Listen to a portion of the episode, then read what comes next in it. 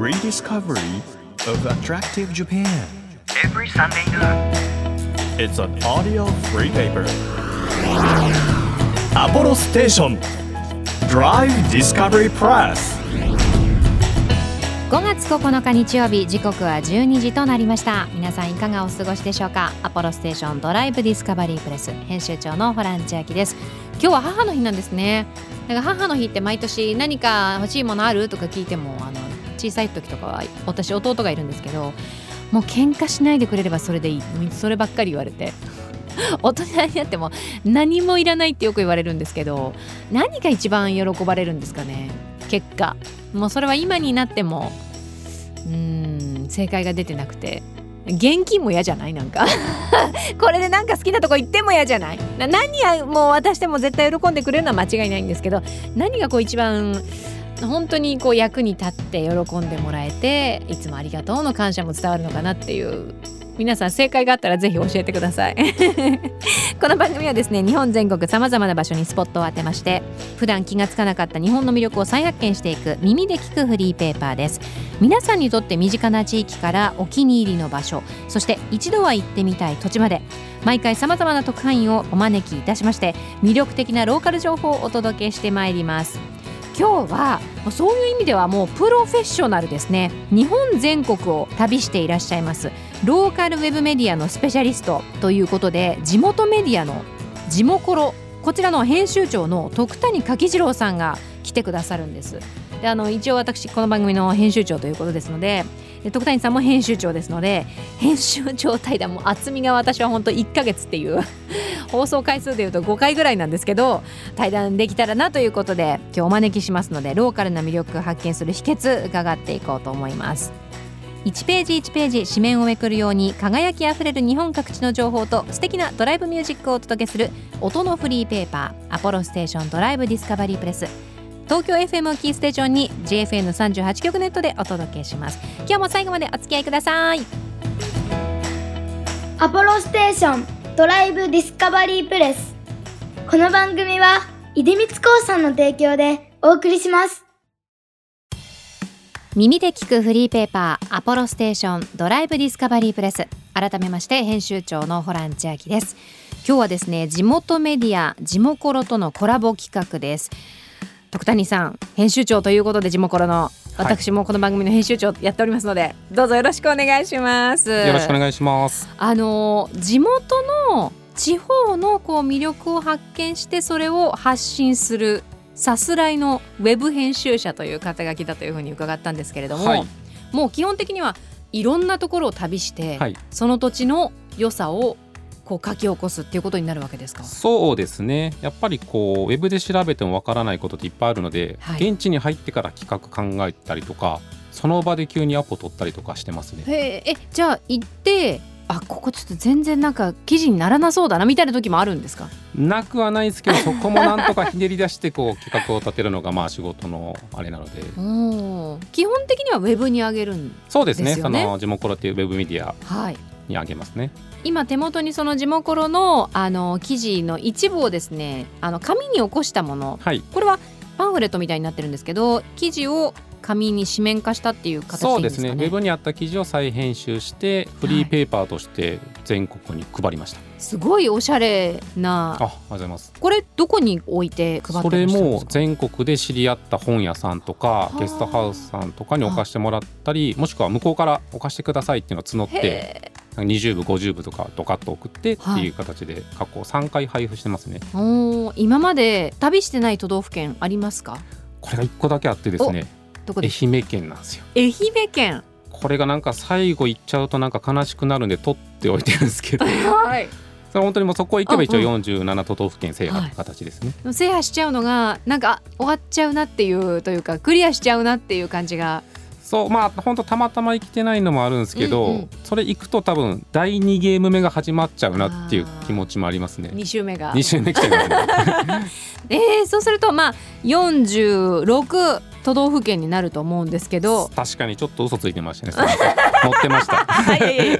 でもねあの愛媛これから開拓できるわけですからそうですねちょっとまあねご時世的に動きづらいのもあるんですけどねいつか行きたいですね。いつ頃からこう全国旅してその土地の良さみたいなものを発信したいなっていうふうに思われ始めたんですか？きっかけは30歳ぐらいですね。今は38なんですけど、20代は全然旅行とか行ってなくて結構インドアだったんですね、うんうん。で2930ぐらいの時に Facebook ではい、巻き割りをやって背筋力を鍛えたいっていう投稿をしたことがあるんですね。うん。まあそれはとある漫画のこう引用ではいはい。半分冗談で投稿したんですけど、うん。そしたら長野の松本に住んでる女性からはい。うちで巻き割りできますよってコメントがついておー。でその子会ったことないんですよ。うん。向こうも本気で言ってないんですけど、はい。当時結構新しいことに挑戦したいと思ってたんで、はいはい。個別でメッセージ送って「本当に巻き割りしに行っていいですか?」っつうって、ん。会ったことのない女の子の家にお母さんと2人で暮らしてるんですけど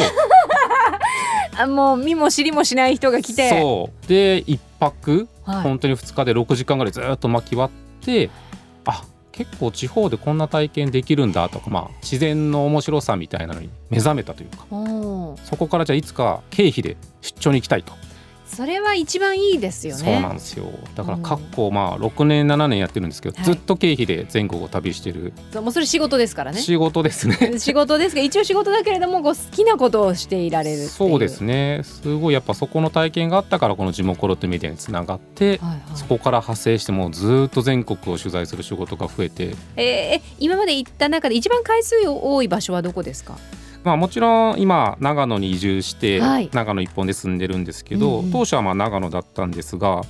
最近だと北海道が多いですね。北海道まあ広いですからね。そうなんです。やっぱあちこち行かないと全体が見えないんで、はい。い、わゆる道東って呼ばれる釧路とかはい。屈斜路湖があるとか知床とか網走とかっていうとこはもおういろんな空港から車で何時間もアクセスしないといけないとこが多いんで通ううちに現地の友達が増えていって、うん。多分ここ1年2年とかで10回以上通ってると思います。その中でもこうどの町が案外王道じゃないけど、うんうん。楽しめる場所たくさんあるよっていうのだとどこになりますか？北海道で好きになったのは旭川市ですね。旭川。旭山動物園は有名じゃないですか、でみんな旭山動物園行ってなんか美瑛とか、はい違うとこにすぐ移っちゃうんですけど意外と旭川市の街が面白くてうん。温泉とかサウナのレベルがめちゃくちゃ高いです、お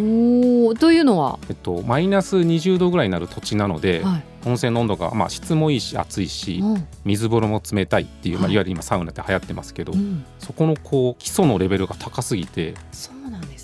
うん、あと僕今長野市に住んでいて、人口規模が30万人ちょっとなんですね。で旭川市も30万人ぐらいなんですよ。だはい。からその人口規模感が近いので自分にとってはちょうどいいというか。あーなんとなくこう自然と馴染める街の空気感っていう。そう。あとまあ30万人規模だからこそなのか空き家が多くて、うん、空き家の家賃が安いんですよ。はいはい。ということは若い子がそんなにお金をかけずにお店を始められるので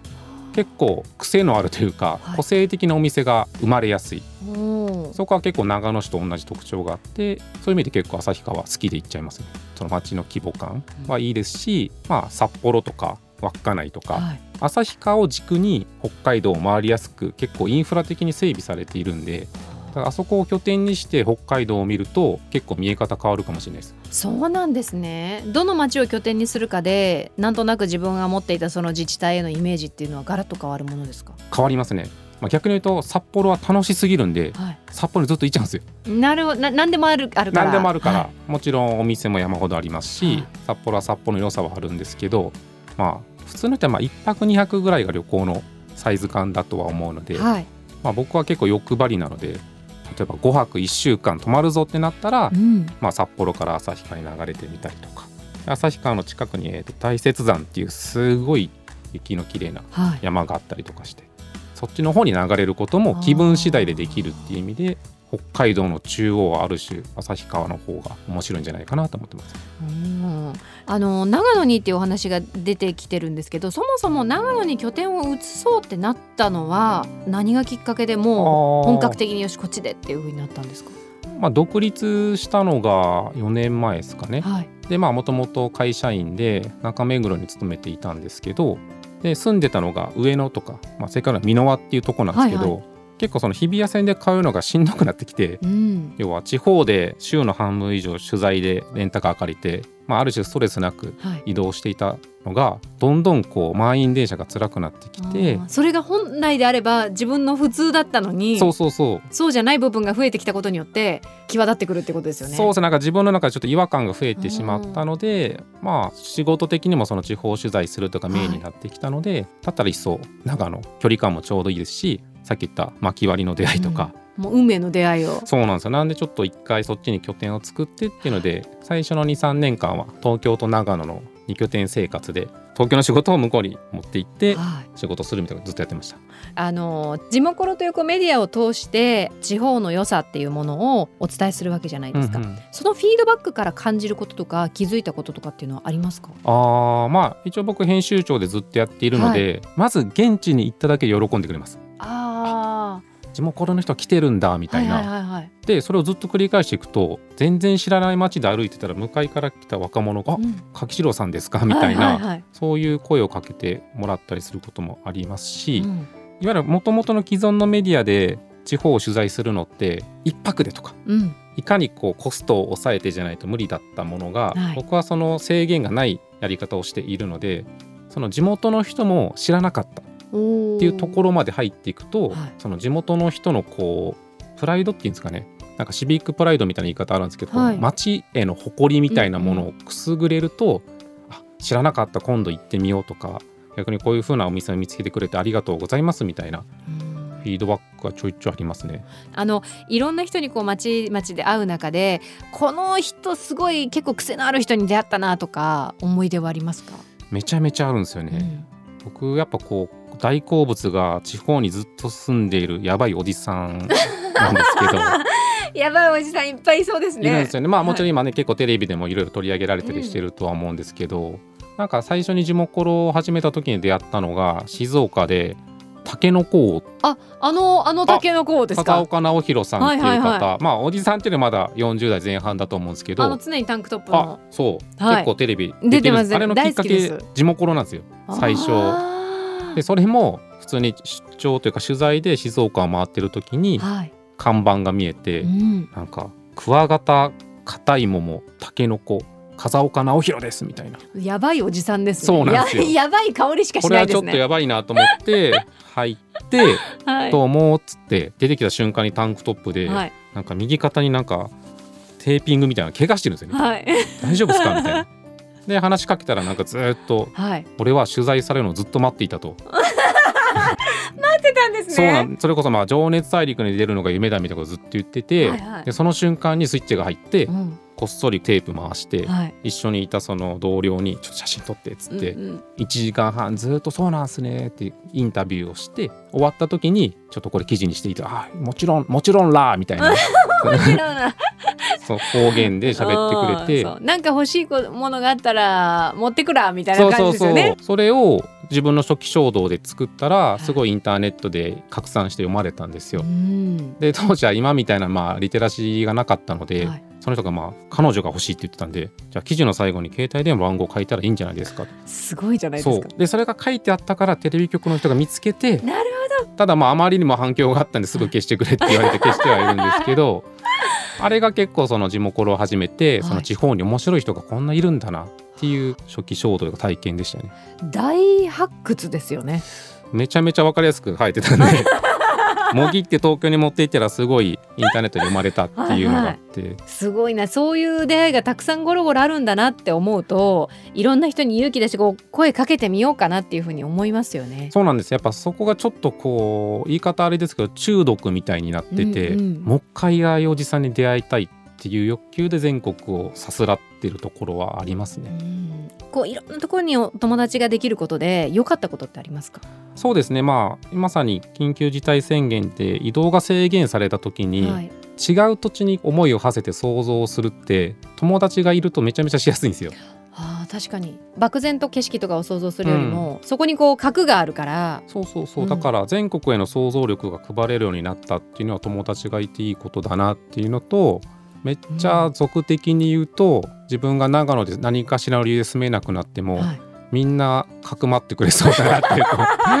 助けてくれそう助だなってけてくれいう。る人が全国にいるっていうことはすごいこうまあ心理的安全性じゃないですけど、はい。まあ長野にいい意味で執着しなくていいですし、うん。東京の仕事にも執着しなくていいですし自分がどんな状態でも生きていけるっていう環境を作りたいっていう気持ちももともとあったのでそれがまあちょっとずつ形になってるって感じですねその身軽さ自由さってすごい財産ですよね。そうなんですよね。めちゃめちゃまあありがたい環境でやらせてもらってると思いますうね、ん、あのこの番組も日本のいいところいいものをご紹介しようという番組ですので来週も引き続き、はい。日本全国の不思議なおじちゃんから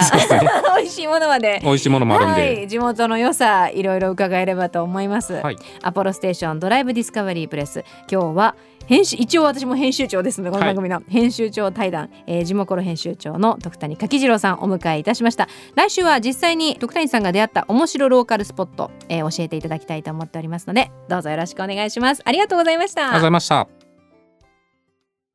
東京 FM をキーステーションに JFN 全国38局ネットでお届けしている apollostation Drive Discovery PRESS。お届けしたのは EVISBEATS featuring 田我流で今日は休みだでしたさてこの番組は様々な場所にスポットを当てまして普段気がつかなかった日本の魅力を再発見していこうという耳で聞くフリーペーパーです。リスナーの皆さんがですね、えー番組専属特派員ということでいろんな場所のね写真だったりいい場所のこう情報みたいなものを寄せてくださっているのでご紹介します。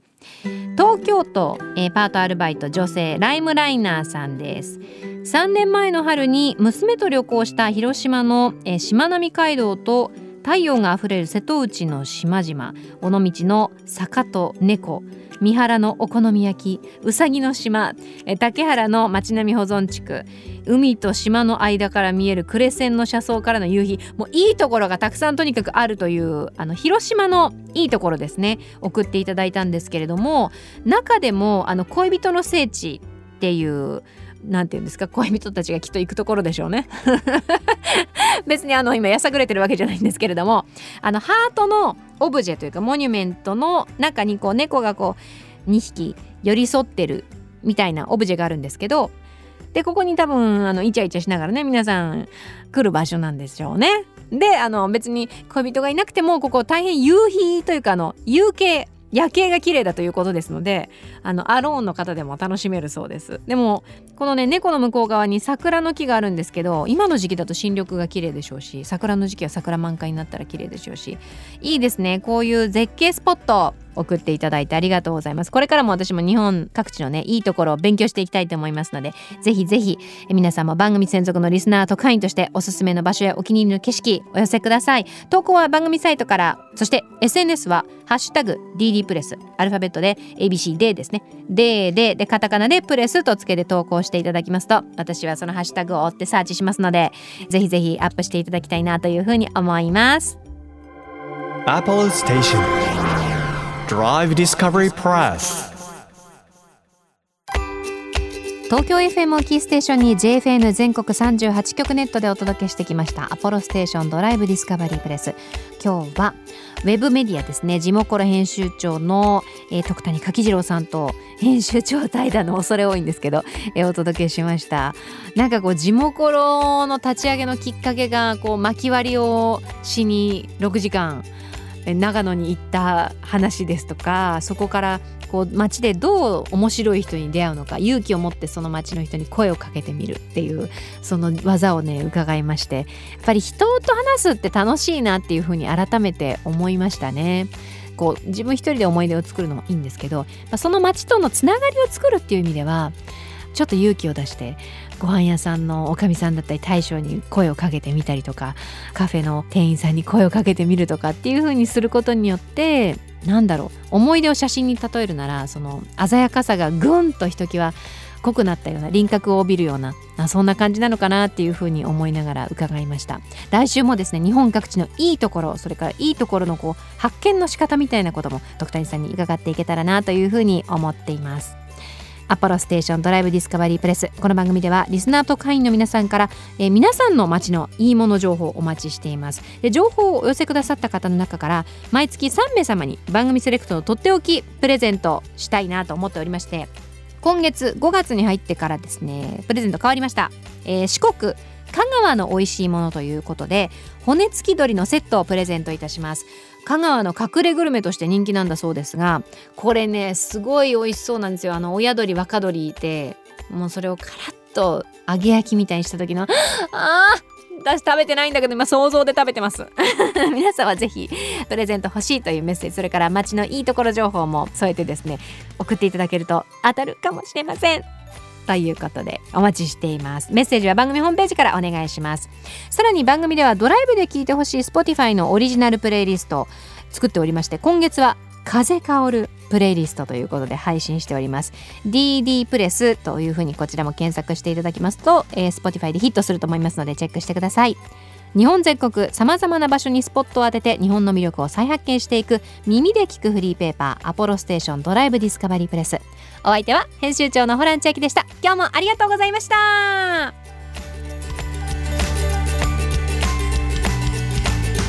アポロステーションドライブディスカバリープレス。この番組は出光興産の提供でお送りしました。